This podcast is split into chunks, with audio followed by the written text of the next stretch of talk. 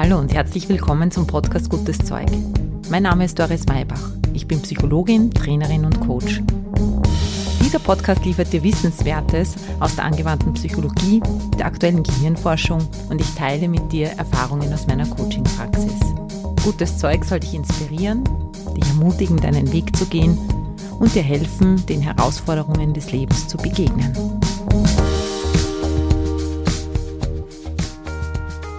Hallo, hier bin ich wieder. Weiter geht's heute mit dem Thema Konflikte in Jubiläumsfolge 100 haben wir mit dem Thema begonnen. Wenn du da noch nicht reingehört hast, dann wäre das fein, wenn du das tun würdest, denn am Schluss gibt es eine ganz wichtige Übung zum State Management. Du weißt, hier sind wir da, um über Haltung zu sprechen.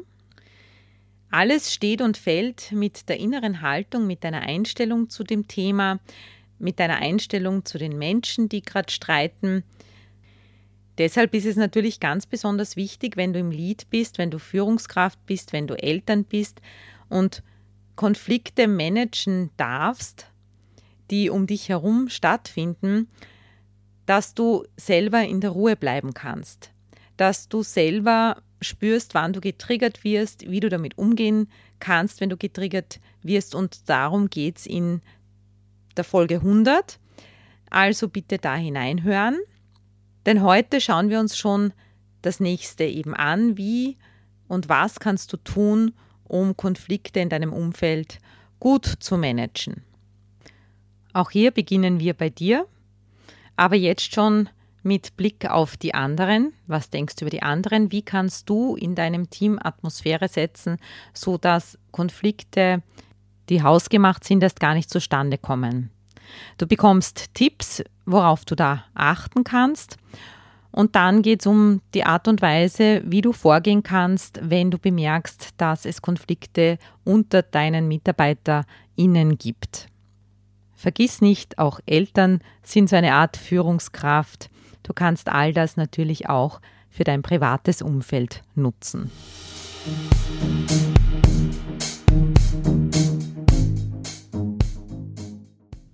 Wenn wir das Konfliktscheue in uns überwinden, bekommen unsere Beziehungen neue Tiefe.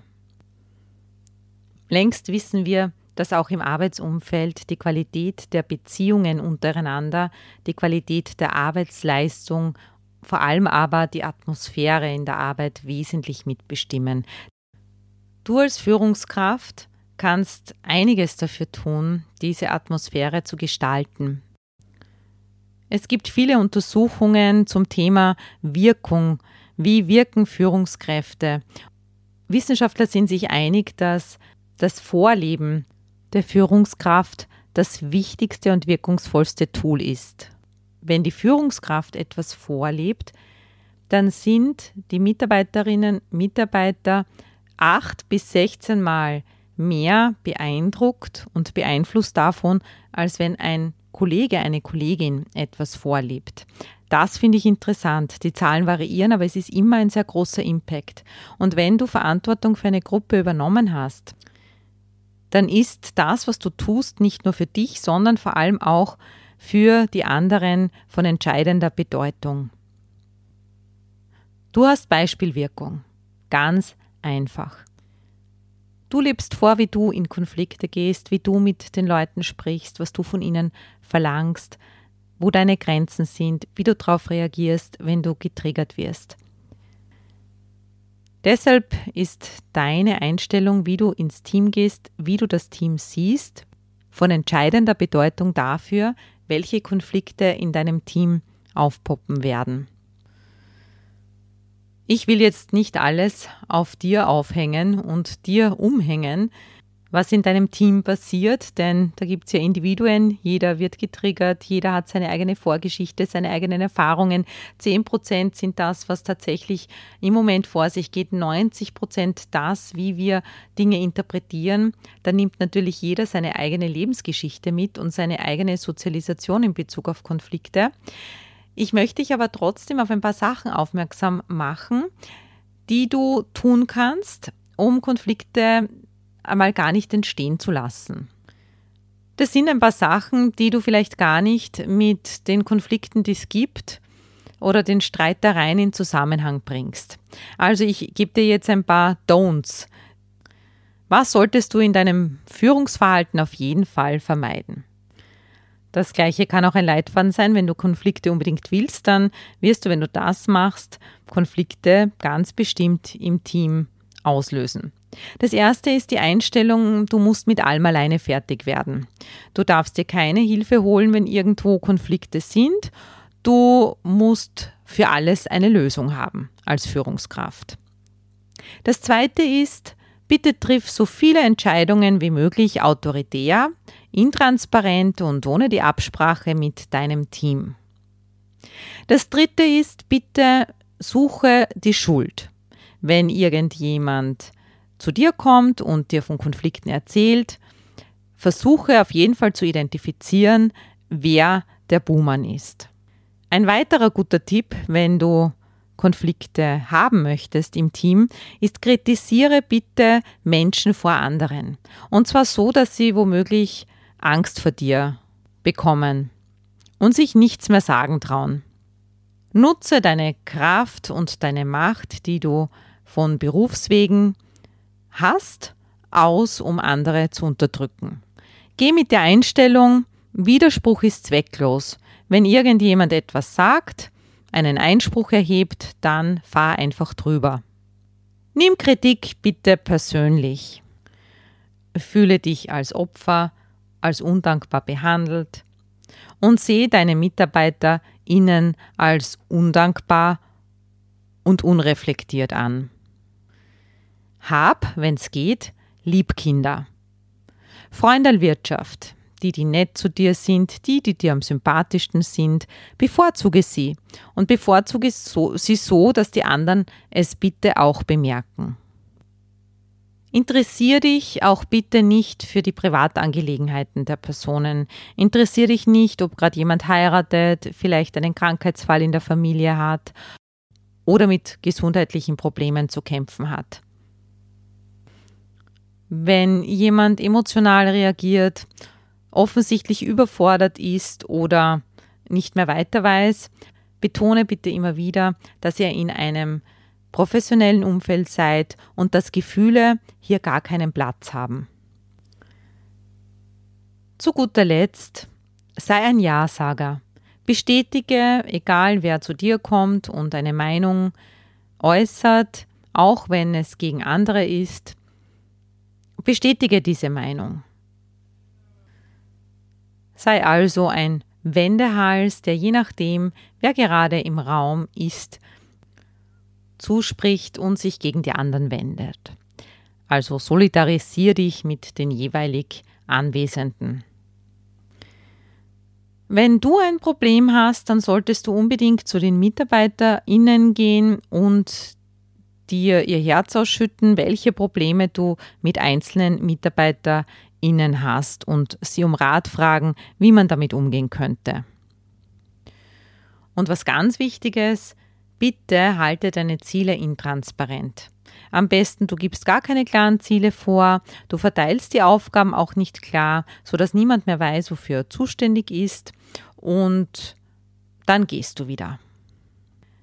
Dazu hilfreich könnte sein, dass du ganz oft abwesend bist und wenn du dann da bist, schnell Meinungen vertrittst und To-Dos ausgibst, die umzusetzen sind. Das alles könnte noch auf einer soliden Basis stehen, dass du von deinem Team glaubst, dass sie ein schlechtes Team sind, dass andere Mitarbeiter ihnen viel besser passen würden und dass man Menschen weder entwickeln noch fördern kann. Vielleicht fallen dir noch zusätzliche Punkte aus dem eigenen Erleben ein. Vielleicht hast du so Führungskräfte schon erlebt, die Konflikte natürlich befeuern. Vielleicht fühlst du dich ein bisschen ertappt das ist auch gar nicht weiter schlimm. Wir wollen ja hier jetzt schauen, wie könnte man es denn einfach besser machen. Denn aus diesem Verhalten, unter anderem aus diesem Verhalten heraus, entstehen eben Zielkonflikte, Es entstehen Verteilungskonflikte, wer bekommt welche Ressourcen. Es entstehen Zuständigkeitskonflikte. Da gehört dann auch das Micromanagement von bestimmten Chefs dazu, die, obwohl man eigentlich eine Freigabe hat als Mitarbeiterin, dann doch wieder reporten muss, doch wieder alles umgeändert wird. Es entstehen durch das mangelnde Wissen von dem anderen über mangelnde Intimität und Nähe, auch zwischenmenschliche Konflikte. Dann fokussiert man eben sehr auf das Trennende, wenn einem das Gemeinsame gar nicht so bewusst ist. Es entstehen persönliche und innere Konflikte, Hierarchie- und Machtkonflikte, denn wenn du nicht ordentlich führst, dann entstehen in der Gruppe eigene informelle Hierarchien, dann beginnen Menschen sich gegenseitig zu führen, die eigentlich gar keine Kompetenz zum Führen haben und auch keinen Auftrag. Und es gibt Rollenkonflikte. Die Rollenkonflikte entstehen daraus, dass man entweder zu nahe ist, eben die Liebkinder hat, mit denen man auch Grenzen überschreitet und sehr ins Private hineingeht. Andere wiederum fühlen sich hier dann vernachlässigt oder ausgebotet. Und wenn man selber als Führungskraft mit anderen im Clinch liegt, dann setzt sich das in der Gruppe fort und es werden Stellvertreterkonflikte im Team ausgetragen.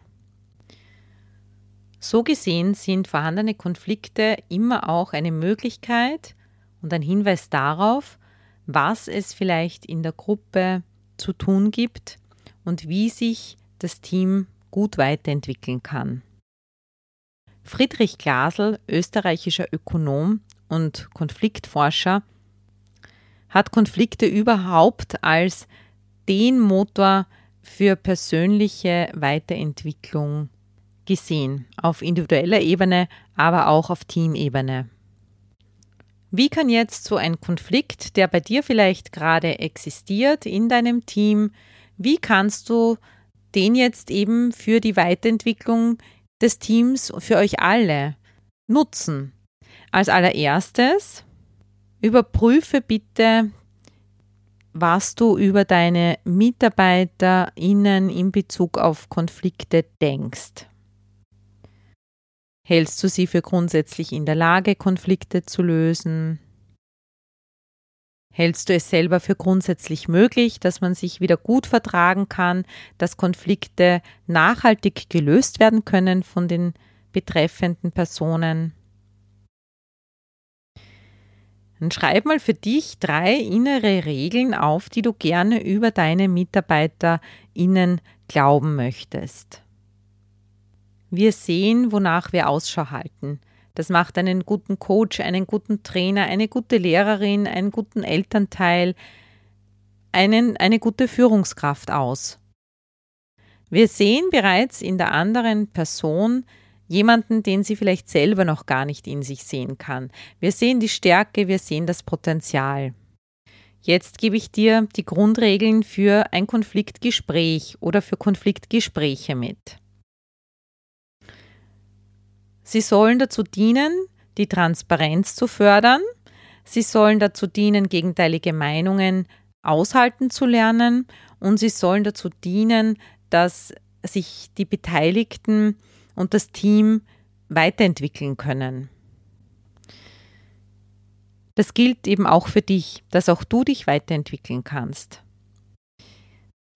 Wenn du jetzt bis hierher gekommen bist als Führungskraft, dann gratuliere ich dir schon, weil dann hast du schon ausgehalten, einen Teil der Verantwortung für Konflikte zu übernehmen. Das ist super. Ich erlebe das oft in Unternehmen, dass also immer seltener, muss ich sagen.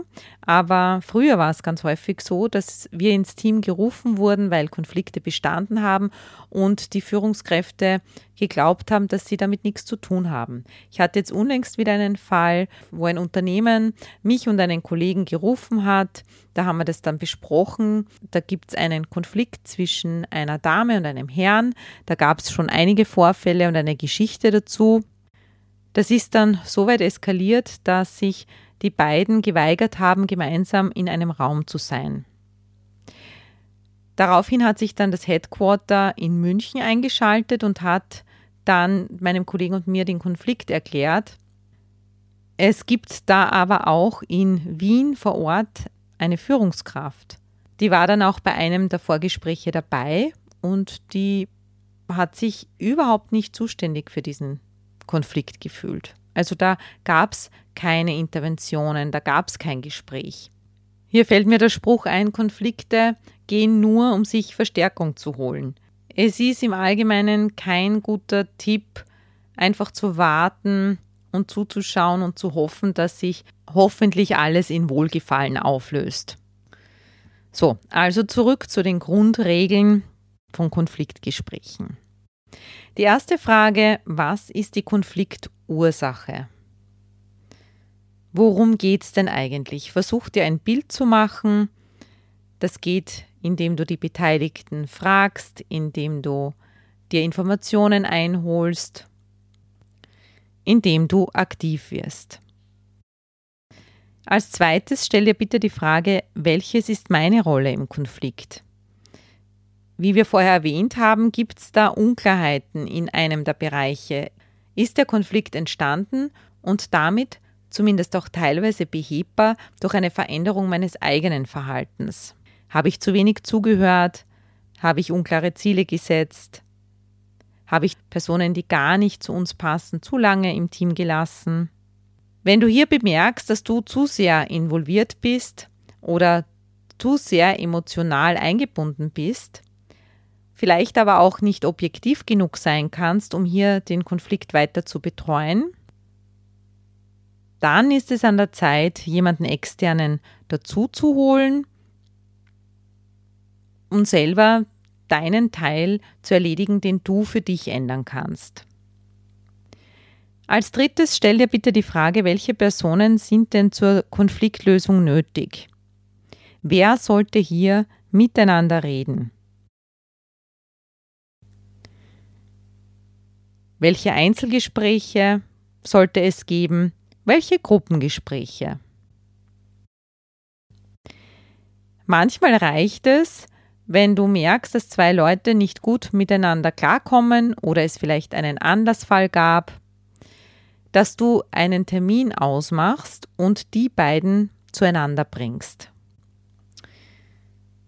Initiiere hier ein Gespräch, denn wenn du daran glaubst, dass es Selbstheilungskräfte gibt, auch in Teams, und dass Menschen grundsätzlich auch daran interessiert sind, wieder gut miteinander zu sein, dann kann das schon helfen. Es kann auch schon reichen, darauf hinzuweisen, zu sagen, stopp, ihr redet nicht übereinander, ihr macht euch jetzt bitte einen Termin aus, eine Stunde bitte, redet miteinander und dann erzählt mir bitte, was ihr miteinander erarbeitet habt. Dann definiere das Ziel des Konfliktgesprächs oder dieser, dieses Vorgehens. Es ist nicht immer die Lösung, eine Lösung zu finden. Manchmal dürfen Meinungen nebeneinander stehen, man ist sich in der Sache nicht einig, manchmal wird das nicht aufzulösen sein. Ein Klassiker ist die unterschiedliche Interessenslage von Sales und Operations. Hier wird es immer wieder Diskussionen geben, einfach aufgrund der unterschiedlichen Interessenslage. Hier geht es vielmehr darum, einen Weg zu finden, mit diesen unterschiedlichen Meinungen umzugehen. We agree to disagree, also mal auch anzunehmen, dass es hier keine Einigung geben wird. Wir streben ja alle diverse Teams an. Wir haben eben unterschiedliche Abteilungen, Fraktionen, Interessen. Hier eine Kultur zu entwickeln, dass das alles auch nebeneinander Platz haben darf, das geht dann auch wiederum nur mit der Zeit und nur gemeinsam. Ich erlebe das in reifen Diskussionen oft so, dass Menschen auch zueinander sagen, ich verstehe dich. Also ich habe wirklich auch Verständnis für deine Situation. Aber ich teile deine Meinung nicht. Ich wünsche mir was anderes, ich sehe es anders. Als fünften Punkt geht es noch darum, die richtige Methode zu wählen. Eben zu merken, wie viel braucht es denn da? Genügt ein Gespräch? Genügt eine Reihe von Gesprächen? In welchem Setting soll das passieren? Braucht man unterschiedliche Settings? In welchem Zeitrahmen? Und welche neutrale Unterstützung gibt es denn, wenn notwendig? Und hier ist es wichtig, dran zu bleiben damit sich Dinge erneuern, damit wir uns weiterentwickeln, gibt es immer auch sowas wie Wachstumsschmerzen und da gehören zuerst einmal vielleicht auch Dinge auf den Tisch gelegt, die wehtun. Die einzelnen Handelnden müssen aus ihrer Komfortzone raus. Du als Führungskraft kannst im Hinterkopf behalten, dass es dir ja um nachhaltige Lösungen geht und dass es dann besser ist, auch mal länger zu brauchen, auch geduldig zu sein und das wirklich auch auszuhalten, dass zwischenzeitlich mal Disharmonie herrscht. Ich hoffe, dass hier ein paar brauchbare Ideen für dich dabei waren. Ich möchte dich noch einmal auf meine Masterclass zur Selbstführung als wichtigstes Führungstool hinweisen. 11. Mai ist jetzt bald. 17 bis 20 Uhr. Hier gibt es die Gelegenheit, interaktiv mit mir und anderen an diesem Thema zu arbeiten. Ich freue mich schon sehr darauf. Vielleicht hast du Lust, hier dabei zu sein. Da kann man natürlich noch viel mehr in die Tiefe gehen und auch persönliche Fragen beantworten. Außerdem habe ich mit meinen Mädels vom Espresso Talk, der Heidi und der Sabina, über Konflikte gesprochen. Konflikte in Teams, das ist die Folge 54. Die kann man auf Clubhouse schon jetzt nachhören und in Kürze auf unserem Podcast Gutes Leben und Arbeiten, der Espresso Talk. Die Folge heißt Streit im Team. Wie gehe ich damit um? Vielleicht magst du da auch reinhören. Vielleicht sehen wir uns im Mai. Hoffentlich auf jeden Fall hören wir uns in 14 Tagen wieder. Ich wünsche dir schöne Tage. Bis bald.